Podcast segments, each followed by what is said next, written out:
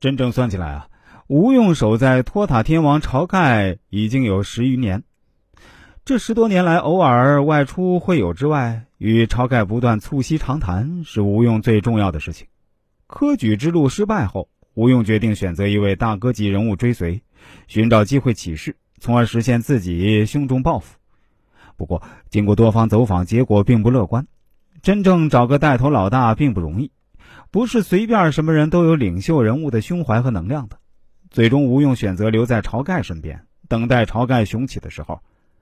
看到一位陌生人与本县都头在晁盖的地面上打起来，而且陌生人的武艺显然在雷横之上，吴用决定说服陌生人留在晁盖身边，以便一起干些事儿。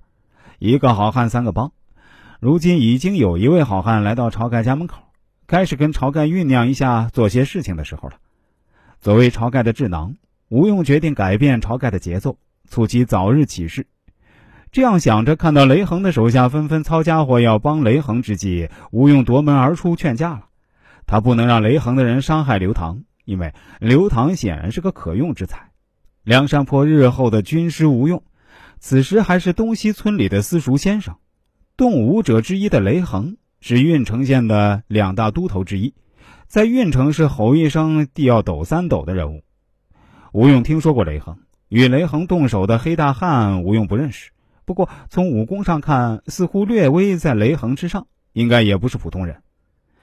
远处影绰是晁盖的身影在奔跑，吴用操起那把锈迹斑斑的铜链，冲了出来，大声喊道：“两位好汉住手！且听我说一句。”还别说，听到吴用的话后，刘唐和雷横还真的都跳出了圈外，估计俩人心里都在纳闷：这家伙谁呀？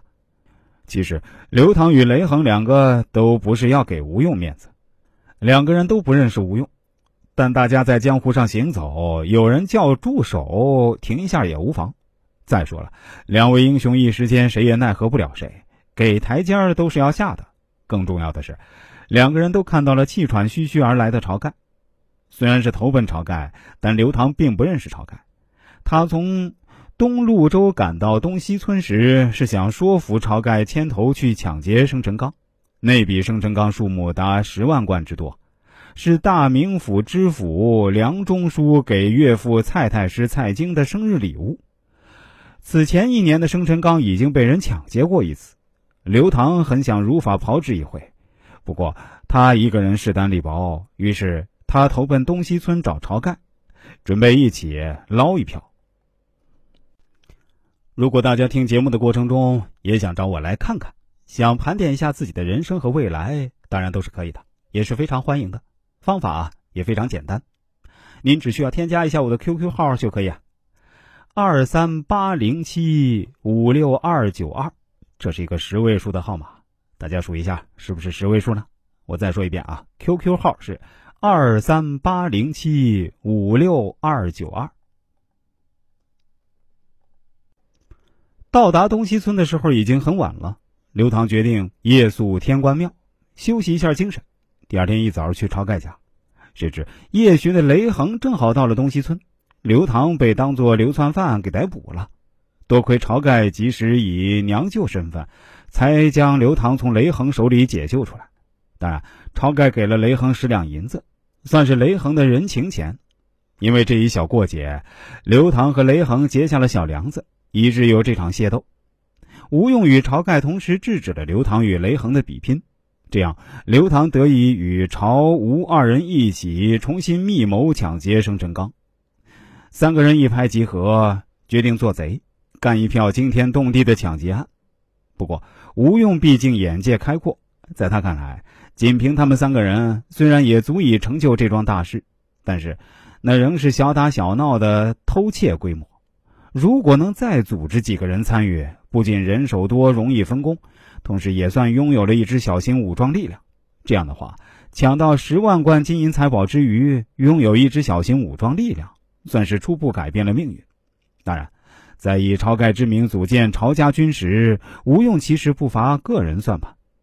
他要在晁家军的最初武装力量中安插进自己的人马，安插进自己人进来的唯一途径。就是扩大抢劫队伍规模，考虑到这一层，吴用提出自己的建议，把抢劫生辰纲的队伍由三个人扩展到七个人，甚至多到八个人。此一事却好，只是一件，人多做不得，人少又做不得。斋上空有许多庄客，一个也用不得。如今只有保证、刘兄、小生三人，这件事如何团弄呢？便是保证与刘兄十分了得，也担负不下。这段事儿须得七八个好汉方可，多也无用。无用这一公私兼顾之计，晁盖与刘唐想都没想就答应了。可能根本就没有想到吴用邀请人马后的私欲这一层。晁盖于是说：“先生既有心腹好汉，便可以请去了，成就这件事。其实，就是想到也无妨。毕竟吴用这一手棋对大家都有好处。远的不说，人多势众。”抢劫生辰纲更容易，十万生辰纲，这绝对是一笔天文数字，自然也不怕多几个人来分，只要蛋糕足够大，就不怕多出来几个人分享。这就好比阿里巴巴和腾讯这样的大公司，合伙人其实都是很多的，因为他们能够把市场规模做得足够大。于是吴用独自去了石碣村，游说三阮兄弟加入抢劫生辰纲团伙。这是吴用第一次亲自出马招揽人才。